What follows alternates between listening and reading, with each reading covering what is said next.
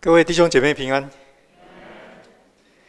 我们来到了传道书，这是圣经当中少数几本，不单单是基督徒非常喜爱，也是非常非非常多的非基督徒呃常常阅读，也认为很有心得的一卷书。但是呢，传道书很可能是最莫衷一是的一卷书。有人从这里读，读到非常非常消极、低沉的悲观主义；有另外的一些人从这里头读到享乐主义，人生就是尽情吃喝。到底在悲观跟乐观当中，这卷书要教导我们什么呢？弟兄姐妹，记得我们在讨论箴言的时候，曾经提到一个很重要的观念。箴言第十八章十六节说：“人的礼物为他开路，引他到高位的人面前。”那节经文不是要教导我们送礼物、走后门、红包文化。那节经文告诉我们，智慧人看到社会当中的一个现象，他让我们去思考、去反省说，这是我们要的生活吗？这是我们要建构的社会吗？我们在约伯记里头看见约伯跟朋友辩论，各位，这是古代的以色列人追求智慧的方法。他们不太像我们，有很多老师把他们一生的研究心得，像金句似的告诉大家，然后你就背起来照做。以色列人的方法比较是思辨的、对话的，是透过彼此的。意见的交换，说不定是挑战、质疑，在那个过程当中，希望真理越辩越明。希望如果我们就算没有讨论到真理，我们的思考的能力可以更加的严谨。将来我们在于讨论人生的事情上面，我们会更有智慧。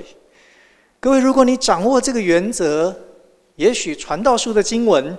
对我们来说，就不至于好像每一个人都可以有自己的想法，好像这本书反而没有自己的个性一样。经文告诉我们第二节，传道者说：“虚空的虚空，虚空的虚空，凡事都是虚空。”各位，如果你把它当成金句背起来，照做，那人生当然是悲观，人生当然是。毫无喜乐，是这跟整个圣经里头所告诉我们的生命是上帝赐给我们的礼物相合吗？所以，他其实不是在告诉你一句金句，是传道者邀请我们和他来进入对话，来想是不是凡事都是虚空？他要邀请你来思考和他。讨论，这也是为什么？你看第三节，他说：“人一切的劳碌，就是他在日光之下的劳碌，有什么益处呢？”各位，他抛出了一个问题：如果你可以考虑，是我人生当中日光之下这些劳碌，它带来了益处，它产生了价值，它有意义，那当然你不会觉得人生是虚空的，是无聊的，是乏味的，是荒谬的。你当然会觉得人生是可贵的，我的日子是有价值的，上帝给我的是美好的礼物。所以第二、第三节其实为整本书定了一个非常重要的基调，就是传道者来挑战我们：我们对人生有什么样子的看法？各位，如果传道者今天在这里问你：你在日光之下的劳碌有没有益处？你的生命有没有意义？有没有价值？是不是你会同意凡事都是虚空？我不知道你会怎么回答。我想到在电影史上，也许是最知名的片子之一，就是中文翻成《乱世佳人》，它的原著《Gone with the Wind》。谈到好像随风而去的人生，那是以一八六零年代美国南北战争那一段时期为背景的一个小说改编的电影。各位，因为是南北战争，所以你知道我们最近所听到、所看见那一些战争的残酷，都在故事里头。小说当中的这位女主角郝思嘉，她的第一任丈夫就是死在战争当中，她才结婚没多久，立刻就变成了寡妇。战争用不同的形式存在，有的是国与国。有的是强大的势力，好像南方北方的战争；有一些呢，可能是个人中间的冲突，或者甚至于是言语当中的暴力。她的第二任丈夫死于三 K 党攻击贫民窟的一次的行动里头。她的父亲、她的女儿都是骑马的时候摔死的。你可以看见那个人生经历各式各样的撕裂。锥心之痛。小说里头不是只有战争，也因为在那个背景之下，它有很多经济面向的挣扎。他的家园被军队洗劫一空，在那个电影里头有一段非常有名的一个画面和他所说的一段话。他说：“上帝为我做见证，我将永远不再饥饿。”各位。接下去的故事就是在那个时代，很少有女人抛头露面，很少有女人可以独当一面。她开始采棉花，她开始经营木材的工厂，经济也是很大的问题，生存是非常实际的难题。小说里头当然最有名，在电影里头也是最为人称道的，当然就是爱情。有很多时候，我们好像也是这样。在人生当中，关系面向的满足，成为我们看待自己人生有没有意义、有没有价值非常重要的关键。郝思嘉在小说、在电影里头结了三次婚，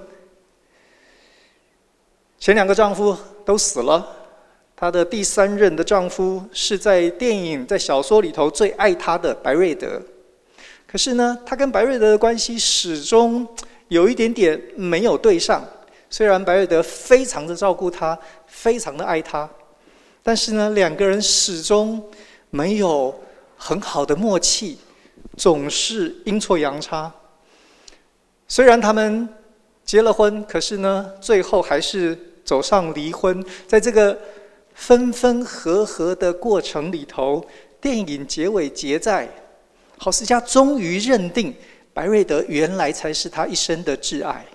没想到白瑞德已经对他们的关系呢失望透顶，他已经决定要远走高飞了。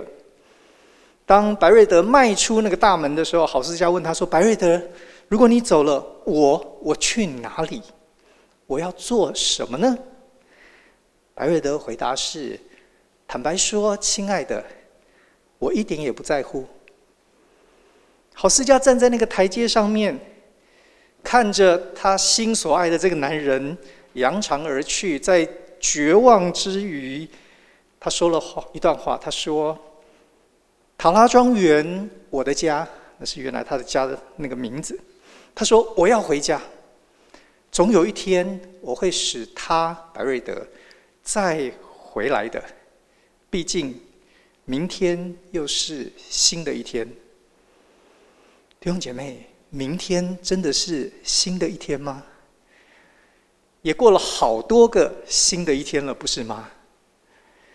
说不定读完小说、看完电影，我们心里头最深的那个感受就是：人生真的常常就是这样哎，有各式各样的难题。不是没有爱我们的人，也不是没有我们我心所爱的人。可是呢，要能够都在时间、机会。场景彼此都认定、都契合，原来一点都不容易啊！好多时候我们付出非常多，不管是经济面向的，是关系面向的，我们做了好多，可是呢，很多时候那个成果收获似乎少得可怜。有很多时候，我们可以尽一己之力，但是当那个大环境是在战争的场景的时候呢，说不定你只能望天长叹。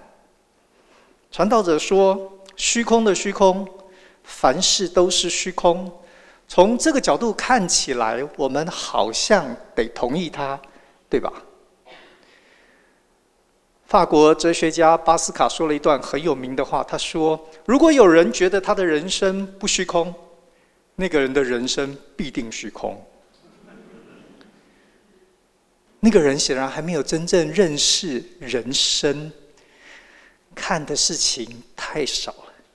各位，我猜我们总是得同意，的确，好像日光之下一切的劳碌是。”是不容易有益处，是很容易虚空的。但是，但是，难道因为有这样的这些问题、困难、挫折、无可奈何，所以生命就永远都是虚空吗？传道者说：“想一想，如果你可以在那个当中找到益处。”益处似乎是可以让我们逃离那个虚空的咒诅。接下来第四到第六节，他说：“一代过去，一代又来，地却永远长存。日头出来，日头落下，即归所出之地。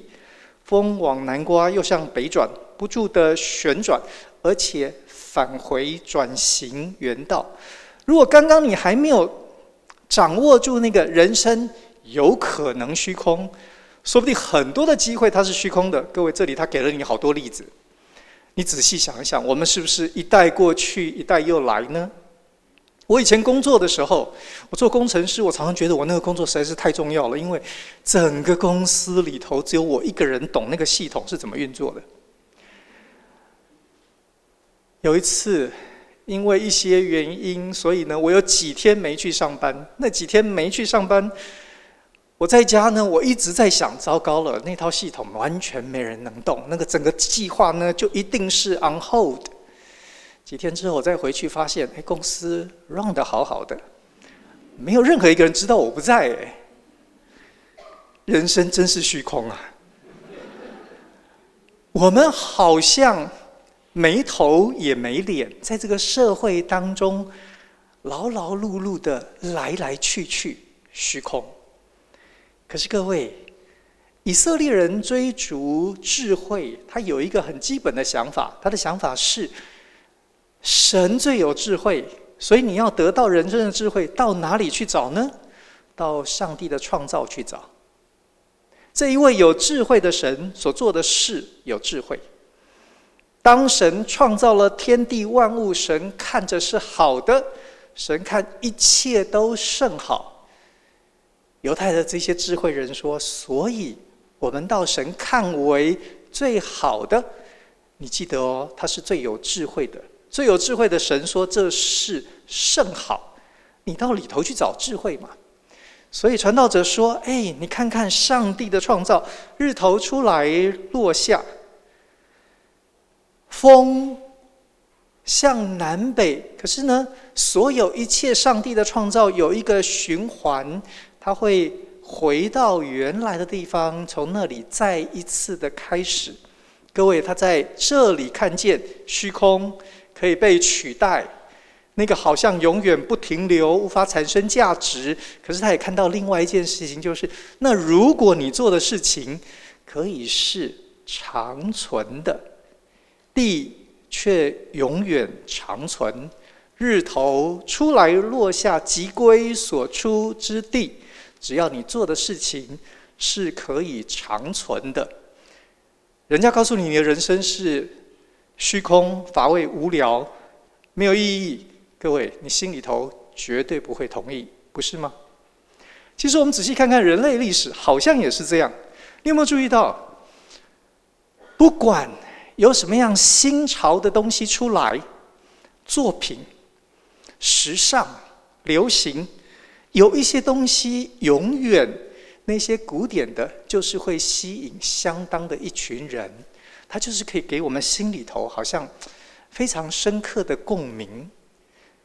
古典小说、古典音乐、古董、各位，我讲的古董不是你坐在家里那个不动的那个人哦。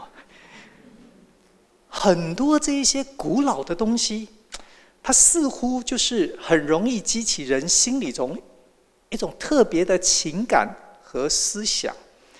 说不定有一个很重要原因，是因为那是长久的、长久的事、长存的事，总是让人在短暂的生命里头。好像找到了一些安慰和盼望，长存。所以简单的说，传道者在这里给了我们一个很重要的指示，一条路。如果你希望你的人生有意义、有价值，活得开心、满足，像是神原来给你那美好的礼物，各位，你要做一些长存的事。有了脸书之后，我们做最多的事就是美食，对不对？美食留多久啊？很不幸哈，不太久，留久了也很不好。所以呢，美食会让你满足于这是人生当中最美好的事。各位，那个优先次序呢，其实是非常低的。你可以享受美食，当然感谢主。可是如果你要你的人生的满足，可以提升你，让你的精神可以真正有那种让你觉得得到启发。你需要比这个更长久的事。想一想，有什么事情是可以长久的？我发现很可能关系面向的事是比较长久的。你帮助一个人，他会常常记得。你帮助了一个人，他成长，他突破，他改变。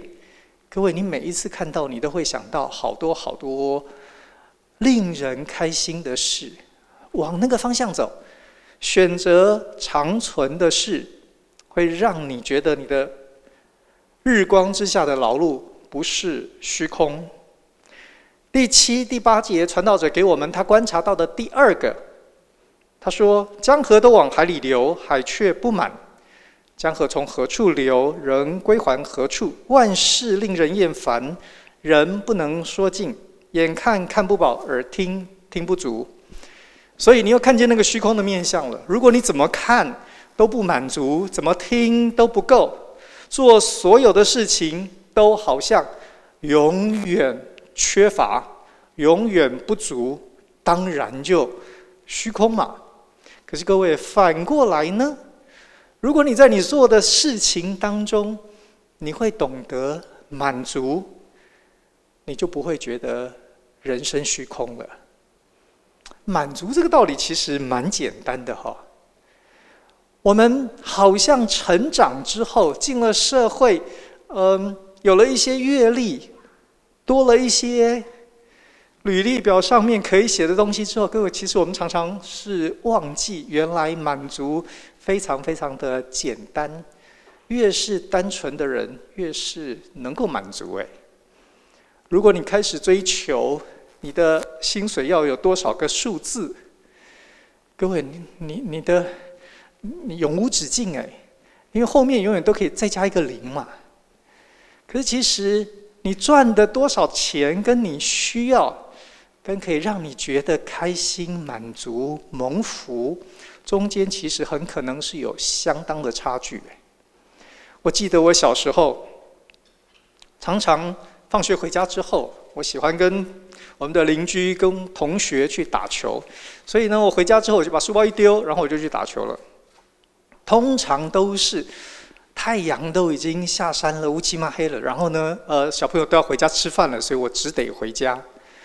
那时候回到家呢，才发现哦，真的肚子好饿哦。可我常常回到家之后呢，开家里头的冰箱，然后我会找到我那一天早上去上学的时候还来不及吃完的半个馒头。对，在小学阶段的我，那是全世界最棒的食物。那个冰冰的、硬硬的冷馒头，你知道那吃起来多好吃吗？多甜多香，那个是真的是美味呀！我长大，我做事，我当然吃过比那个更好的东西，但是呢，不知道为什么那个满足感呢，就是就是比不上那个馒头哎。为什么？因为在那一个时候，对我来说，哇，那已经是最棒、最美的东西。为什么我们这么多的人，在上帝给我们这么好的环境，我们却不满足呢？有一些时候，是我们把满足的标准定得很高。我觉得我一个月收入要多少钱？我觉得别人应该怎么样子的对待我？各位，当你把那个标准定得非常非常高的时候，很可能你满足的时间呢，比率非常非常的低。还有一些时候，也许不是标准的问题，那是什么问题呢？是心态，是我觉得别人就是应该这样对待我。谁谁谁就应该做这样那样的事，所以呢，当别人做以后，你觉得那是他应该做的，这有什么好满足的呢？可是如果你觉得，哇，别人可以做这样的事，你会去欣赏，你会觉得感动，你一定不是不是从应该的角度来看来衡量，对吧？所以呢，传道者说很简单。日光之下，你会不会觉得人生真是无聊、莫名其妙？看你会不会满足。如果你可以在大小事情上面，也许是改变你的标准，也许是调整你的心态。各位，如果你可以在多一点的事上有多一些满足的经验，你会发现人生其实蛮好的诶。在这里，有一些人可以欣赏；在那一些事，有一些新的启发、新的感动、新的引导。你每一天都左右逢源，你怎么会觉得人生无聊呢？第三个传道者所提的，我们可以努力的，除了长存、除了满足以外，第三个是第九、第十节。他说：“已有的事后必再有，已行的事后必再行。日光之下并无新事。岂有世人能指着说这是新的？哪知在我们以前的世代早已有了。如果我所做的只不过是重复前人的所作所为，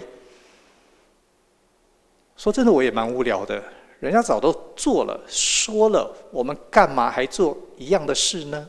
虚空。”你怎么样让它不虚空呢？各位，很简单，就是做心事嘛，做心事。我记得我跟一些人分享过，我从念神学之后，对我来说最难最难的神学问题，不是呃以前大家的辩论啊，在我的观察当中，我觉得最难的神学问题是为什么？现代社会、现代教会、现代的基督徒家庭里头，我跟我太太吃一样的东西，看一样的新闻，讨论一样的八卦，然后他会比我多活五年。各位，为什么？我一直觉得这是最难的神学问题，就是我们所有东西，尤其是夫妻哈，生活习惯、饮食、居住、空气，所有条件都一样哎。然后呢，姐妹就是要多活五六年，我一直觉得这是很大神学问题啊。可是各位，我后来在一章九节十节里头得到答案。为什么呢？你有没有注意到姐妹，她从头到脚都有好多变化，她永远都有新的花样哎。我在美国念书的时候，姐姐的女儿到我们家来住一年，我去机场接她，帮她搬那些箱子的时候，我心里头就在想说奇怪。我来的时候也没这么多东西，为什么你箱子这么多呢？我就很好奇。我在搬其中一个箱子的时候，我就问他说：“哎，这个箱子里头是什么啊？”他看一看我，他就说：“哦，那是我绑头发的。”各位，五年级的学生绑头发的东西有一个箱子那么多，我真是叹为观止啊！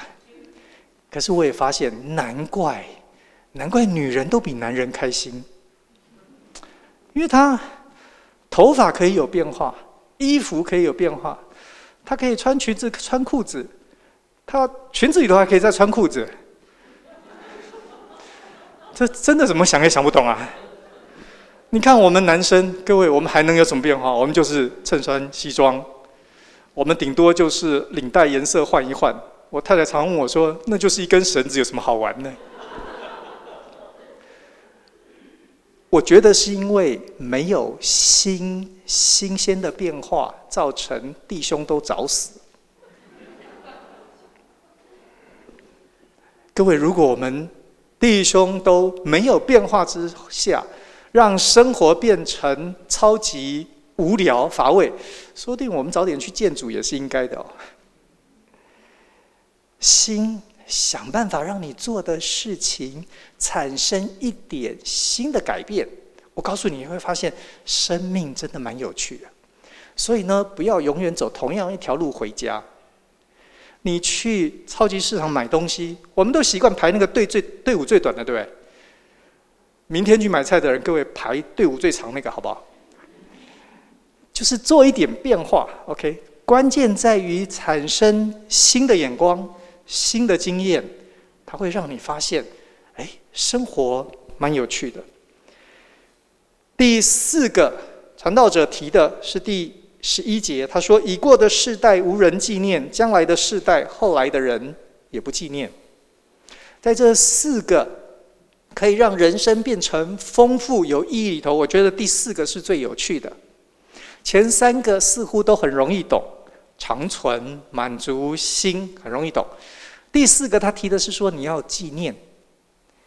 如果你没有人纪念，各位他说虚空啊。纪念这件事情为什么会这么有价值呢？我一直不是很懂。后来呢，渐渐有一点点年纪，我越来越明白。嗯，我今天打了领结，虽然我大部分时间都打领带来，呃，讲到为什么这个礼拜打领结呢？因为刚好这个礼拜刚过的礼拜一是我在念博士班的时候，我们几个同学，我们都受教于同样一个呃论文的指导的教授，他对他对人很特别。他除了学问很好以外，他真的非常关心照顾我们。他有很多很不一样的想法等等，所以我们几个同门师兄弟姐妹，呃，因为他的缘故，我们觉得我们的人生有很大的改变。他过世之后，我们就约定一年有两次，一次在四月，一次在十月，我们会。我们散布在全世界哈，大概十个人，我们会约定好同一天，我们打领结，为了是纪念这位教授。各位一开始要这样做的时候呢，我那时候还觉得，哎，这是一个有点可笑的点子。可是呢，这么多年下来，我开始越来越喜欢，越来越，呃，在那一天我会刻意做一些事，因为当我想到。这个老师怎么帮助我？我们过去跟他接触，呃，受惠于他的种种，我真的觉得有人可以纪念是一件超幸福的事。就觉得哇，原来神让我的生命里头有这一些人的出现，他们给了我很大的帮助，即便到他们离开了，各位我好像都还在。和他那个真实的关系里头，纪念，纪念那一些曾经在你的生命当中付出的人，纪念他们曾经给你的影响，他们曾经给你的改变，是这一些事让人生变成精彩，变成美好。简单的说。一章从二节一直到十一节，告诉我们人生不虚空的四个方法：长存、满足、心和纪念。各位，理论上我已经讲完十一节了，我已经可以下台一鞠躬了。但是呢，我很抱歉，我今天得稍微多用一点点的时间。为什么呢？因为我如果今天停在这里，也许，也许你今天不会发现我没讲完。可是呢，几个月之后，你就会发现。这个胡牧师讲到呢，有个问题，什么问题？他没有真正解决人生本质的问题。各位，长存，我们能做的事情能存多长？不过就是从美食改成呃帮助人，也许三年、十年、三十年，好不好？它难道不会结束吗？满足。我可以说，我本来要求我每个月赚三十万，我现在听了讲道之后，我把它降低成为十三万、三万。可是将来有没有一天，各位，我说不定一个月连三千、三百都没有。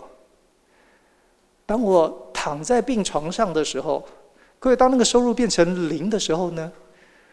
我要怎么办？我能够再降低吗？当我奄奄一息，当我连呼吸都是挣扎的时候，我又要怎么样子有一个改变的观点，我可以满足呢？所以，刚刚这四个，我们说你得做，OK，你得做，你的人生才会丰富有意义，才会看见上帝赐给人生命的礼物。可是，各位，我也得告诉你，不管你再怎么做，你只能够相对的努力。生命价值本质的问题要怎么解决呢？传道书里头有答案。第三章第十节，传道者说：“我见上帝叫世人劳苦，使他们在其中受精炼。”原来讲长存的时候是叫我们去做一些事可以长存，对吧？可是你别忘了。你要做那些事，让它可以产生长久的影响。可是千万别搞错了，以为做的事是目的。各位，他告诉你不是的。神为什么让我们在日光之下一天到晚忙碌呢？各位，真正重点是什么呢？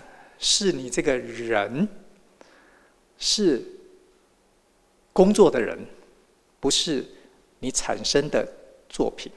你这个人。才是真正的作品。上帝借着各式各样的方法，使我们在其中受精炼。神在雕琢我们的生命。各位，神雕琢我们的生命，让我们成为更好的人。那这怎么样跟我们刚刚所谈的产生关联呢？三章十四节说：“我知道上帝一切所做的都必永存。”所以，如果你是神雕琢的生命，各位，答案就是你是永存的。你做的事情，希望它可以长存，就算它没留太久，被人遗忘，没有关系。为什么？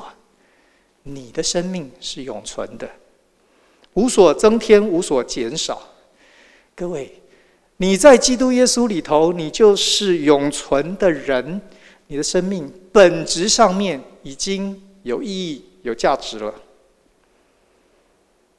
三章十五节，他说：“现今的事早先就有了，将来的事早已有了，并且上帝使已过的事重新再来。”这句话比较难理解，他的意思是什么呢？他的意思是，好像没有事情是新的，不过呢，不过神会使已过的事重新再来。各位，已过的事，神使它重新再来的时候呢？另外一个翻译是说，神在寻回已过的事，就是神让一些事情产生新的意义。我们当中一定有一些人是这样的，你可能，呃，工作的时候你才信主，可是呢，在小组分享的时候，你提到你中学的时候、大学时候发生的事，各位，我们常常听见人这样说：说，哎，那个时候我觉得神就已经在我的生命当中动工了，对吧？你有听过人家这样讲吗？可是那时候你还没认识主哎，发生什么事？已过的事，再来一次的时候，你突然在那里头找到新的意义嘞，你有个新的眼光，你看见新的价值。各位，这是神给你的，你有一个神一直不断的在这个看起来好像平淡无奇的事情当中，赋予它新的意义。新的价值，并且让我们，我们这些会永存的人，我们可以跟得上神的脚步。哎，我们看我们自己的人生，我们看别人的人生，我们可以看出新的观点、新的价值。所以呢，所以即使每一次小组都是自我介绍，永远都在讲每一个人的过去，你发现每一次听起来都还蛮有趣的。新新的观点。神是不断创作新事的神。五章十八到二十节，他说：“我所见为善为美的，就是人在上帝赐他一生的年日吃喝，享受日光之下劳碌得来的好处，因为这是他的份。”你开始看见你在上帝创造的这当中，看见你的本分，看见上帝所当给你要赐给你的，所以你当然满足。不但如此，他说：“上帝赐人资财丰富，使他能以吃用，能取自己的份，在他劳碌中喜乐。这乃是上帝的恩赐。他不多思念自己一生的年日，因为上帝应他的心。”使他喜乐。各位，这段经文在说什么呢？他在讲满足。可是他告诉你的，还不是你降低那个物欲的需求和标准，也不是你眼光的改变。他在告诉你什么呢？他说：“你有一个神应你的心，让你喜乐。”现在告诉你说，你有一个全能的神，他要来满足你，使你喜乐。各位，如果你有一个全能、全爱，又是充满智慧的神，要来应你的心，你觉得你会不会满足啊？你当然会满足啊！你当然会满足。我第一次听到有人，呃，讲这段经文的时候，是在大学的时候，在我们的小组当中，每一个人要选一节经文是他最喜爱的经文，然后将来可以作为他的墓志铭。那天小组里头有个姐妹说，她将来的墓碑上面就要刻这段经文，就是这个人不多思念自己一生的年日，因为上帝应他的心，使他喜乐。各位那天听了以后好感动哦，我觉得哇，怎么有人可以跟神的关系这么好？所以我就决定把那个姐妹娶回家了。真的，你在这节经文里头，你可以看见说，我不是刻苦己心，降低我物欲的标准，拼命的要使我的人生产生意义、满足。他说不是的，最好的是什么？是我有一个神，他就是爱我，他不管带我到哪里去，这个神就是要使我喜乐。这种人怎么可以不娶回家呢？我们来处理最后一个纪念的问题，答案在十二章。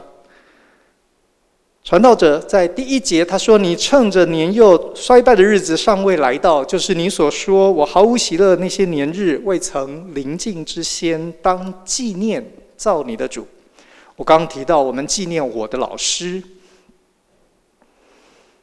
各位，纪念人的确让我们觉得我们是蒙福的。可是纪念人，永远都有一些限制，对不对？有的时候我们碰到一些很不幸的状况，好像有人晚节不保，这突然之间你的纪念好像变成荒谬。有一些时候人就是不完美，所以你总是会知道一些有的没有的，它让我们的纪念带着沉重，带着哀伤等等。所以呢，传道者告诉你说：“好，你那个还是要纪念。”但是呢，也许有一个更好的可以来补足，就是纪念造你的主。你的主胜过所有的人。如果你可以常常纪念主，在纪念上面，你会提升了层次，你的人生的意义会大大的改变。可是各位，十二章一节仍然不是最好的答案。为什么？因为。那我如果老年失智了怎么办？我怎么纪念呢、我什么也搞不懂，什么也想不清楚，我怎么纪念呢？所以十二章十四节，他告诉你说：“放心，你尽管纪念造你的主，到你可以的日子。当你不行的时候呢？”他说：“人所做的事，连一切隐藏的事，无论是善是恶，上帝都必审问。”各位。这一句你读起来好像不太安慰人，对不对？我们所做所有的事，所说所有的话，我们的念头，我们的行为，经文告诉我们，将来神都要问你，你希不希望神问你啊？你们都不好意思说，好了，那我讲我的好了。我是不太希望了。天哪，所有的事都拿出来问，这怎么好意思呢？里头有这么多，实在是呃不登大雅之堂。里头有很多的罪恶败坏，不是吗？神都要问哦。可是各位，那个审问这个词呢，翻得很有趣。原文就是神都要问你，所以你把它翻成审问，也许也不算错。因为如果是不好的事，如果你是不认识神，在最终沉沦的人，经文告诉你，上帝要审问你啊，当然要问你啊。但是，亲爱的弟兄姐妹，我们这一些在耶稣基督里头的人，记得我们在末后的审判所要面对的，不是刚刚的那个画面。对吧？经文告诉我们说，当我们信耶稣，我们口里承认，心里相信，我们的神就已经接待我们、接纳我们，成为他的儿女了。我们已经是儿女了。各位，是儿女这件事情有什么差别呢？我小学的时候，最怕上一个课，叫做美术课。我上美术课的时候呢，就觉得哦，自信心全失，我就觉得世界非常的悲惨，因为我的所有的，不管是水彩、素描，所有的我所有的画，从来没有拿过丙以上的成绩，最好的成绩是丙。所以呢，我很不喜欢上美术课，我每次觉得到美术课就是讨厌。有一天呢。下午又来了，又是美术课。那天呢，老师发给我们图画纸，然后呢，就呃告诉我们画的主题等等。我那天呢，就立定心志，我的人生的转捩点就是那天。我很认真的把那个图画纸画得满满的。然后呢，快要下课的时候，老师来了。我们那个老师很有趣，他是每一排座位这样走一走，然后他就把你的画看一看，然后反过来就把成绩打上去，当场给你一个分数。他走到我的位置，然后看看我画的画，看看我，翻过来，图画纸后面又写一个饼。我看到他又写一个大饼，我就觉得，哎呀，真是我今天这么认真哈，以前常常就敷衍了事就算，今天我把它画得满满的，哎，还是一个饼。好，没关系，收一收回家了。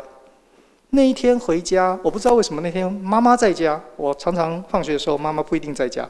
那天妈妈在家，然后妈妈就说：“哎，你回来了，今天上课怎么样？”我说：“啊，比别提了，反正又是大饼一个。”我妈说：“怎么回事？”我就跟我妈说：“我把图画纸打开来给我妈看。”我妈妈一看就说：“哎，这个黑黑一团，这是什么东西啊？”我说：“哦，那是我的太阳。”OK，各位，你现在知道为什么是饼了哈。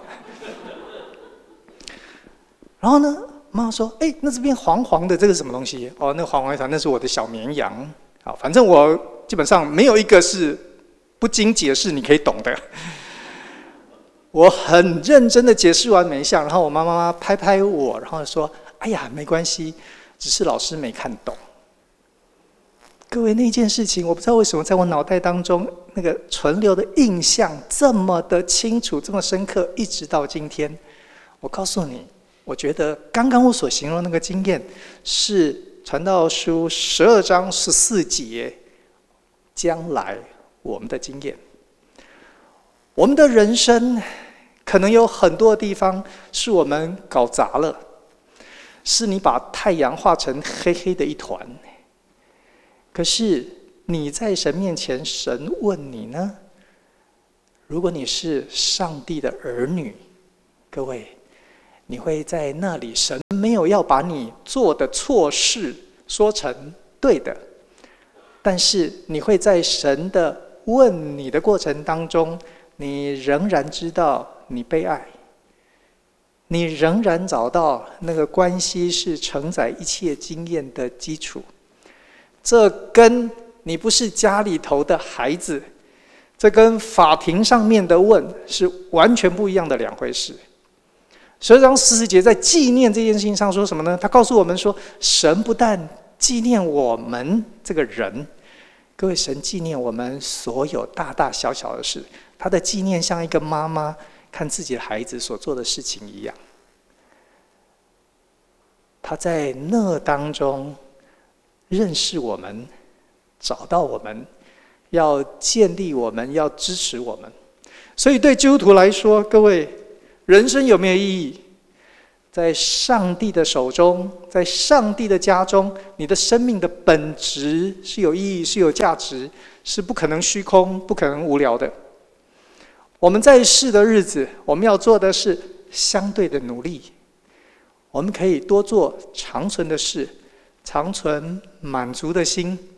我们可以在生活当中发现新的意义。我们也可以常常纪念那些对我们有影响、有帮助的人。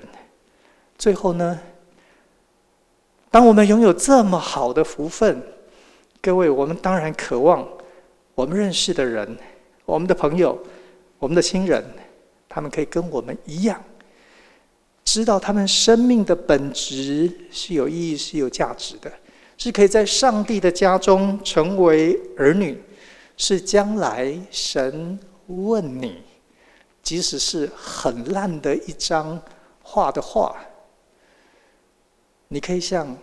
父母跟孩子，在那个过程当中哈哈大笑，然后这件事就过去了。这是我们所有人的需要，也会是我们的盼望。我们一起祷告。谢谢恩主，生命由你而来，你是真正赏赐生命，也是赋予生命意义的主。但愿我们众人。我们从你领受了这宝贵的礼物，主，我们懂得珍惜。每一个日子，即使平凡无奇，主，让我们都在这个日子当中可以遇见你，教导我们怎么样行长存的事，怎么样常有满足的心，赐给我们新的眼光、新的态度，也让我们可以常常纪念，不但纪念人。主，我们更是纪念你。你也教导我们知道，我们在耶稣基督里头已经是成了何等样的人，成为你的儿女。愿主在我们当中得着每一个人，也帮助我们，让我们为主成为生命的见证，让人也看见生命的宝贵、生命的好处。谢谢主，祷告靠耶稣的名，阿门。